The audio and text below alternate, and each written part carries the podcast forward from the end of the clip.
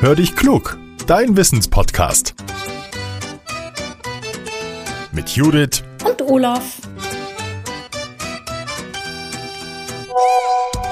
Ah, eine Sprachnachricht von Judith. Na, mal hören, was er will. Hallo Olaf. Als ich gestern Abend ins Bett bin, da hat es am Himmel immer so ganz kurz geflackert. Ich weiß, das nennt man Wetterleuchten. Aber wie entsteht das eigentlich? Hallo Judith, du, ich kenne das Wetterleuchten aus dem Urlaub. Ich war ja diesen Sommer in Italien und da habe ich sowas über dem Meer gesehen. Lass uns mal schauen, was es damit auf sich hat. Beim Wetterleuchten nehmen wir die Blitze von einem weit entfernten Gewitter wahr. Gewitter gibt's in den Sommermonaten ja öfters mal, dabei ist Elektrizität in der Luft. Im Inneren von Gewitterwolken, da gibt's Bereiche, die sind positiv geladen, andere Bereiche in der Wolke haben eine negative Ladung. Unterschiedliche elektrische Ladungen sind von Natur aus bestrebt, sich auszugleichen. Eine Möglichkeit, wie unterschiedliche Ladungen sich ausgleichen, sind Funken. Wenn solche Funken in einer Gewitterwolke oder zwischen der Wolke und dem Erdboden fliegen, dann sehen wir das als ziemlich großen Funken und zwar als Blitz am Himmel. Manchmal passiert es auch, dass am dunklen Himmel für einen kurzen Moment ein Licht flackert. Einen richtigen Blitz sehen wir nicht. Kaum, dass wir es bemerken, ist das Ganze auch schon wieder vorbei.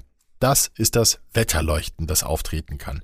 Das Wetterleuchten kann ganz unterschiedlich entstehen. Zum einen kann es sein, dass ein Blitz auf seinem Weg durch die Atmosphäre hin zum Erdboden noch von der ein oder anderen Wolke reflektiert wird. Die Wolken werfen das Licht also zurück und das sorgt für das kurze Flackern.